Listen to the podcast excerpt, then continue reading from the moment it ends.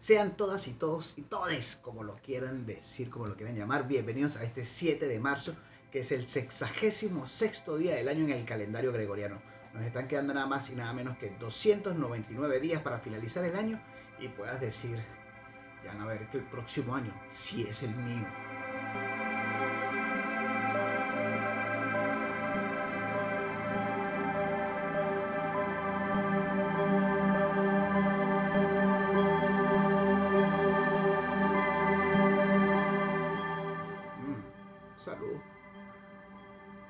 Hoy se celebra el Día Mundial del Doodle.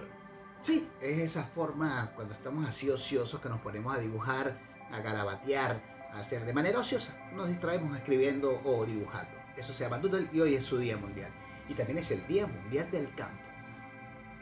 Tal día como hoy, pero en el año 1955, en el sitio de pruebas de Nevada, Estados Unidos, detona su bomba atómica Turk de 43 kilotones.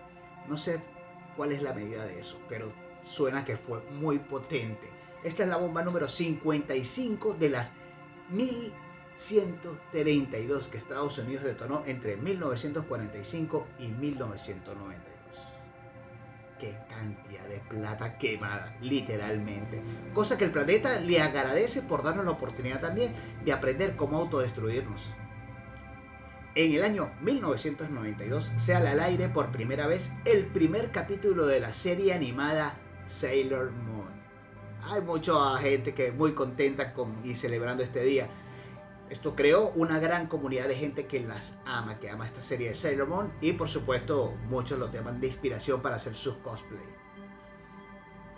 En el año 2019 en Venezuela sucede un mega apagón de las turbinas del embalse del Gure, dejando sin electricidad a todo el país por cuatro días mínimo. Otros pasaron hasta más de una semana sin luz.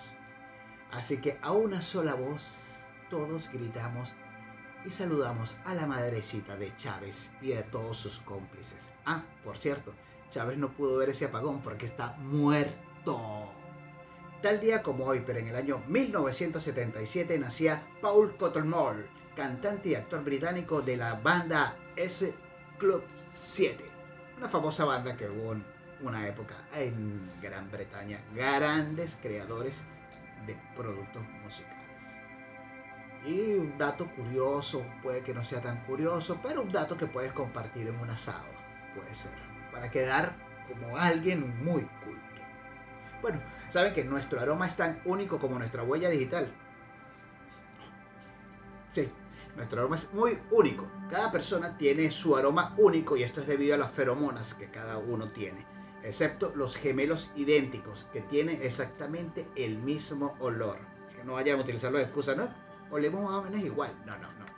Hablando de esto, vale aclarar que según la ciencia, las mujeres siempre han olido mejor que los hombres y la nariz puede recordar hasta 50.000 aromas distintos, como por ejemplo de este sabroso café.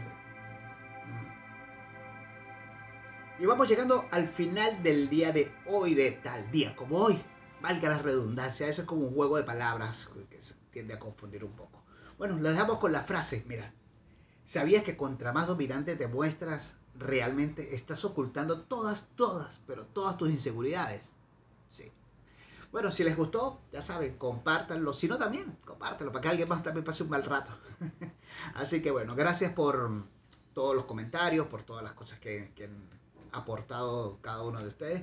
Muchísimas gracias por todo, lo estamos tomando en cuenta para seguir creciendo.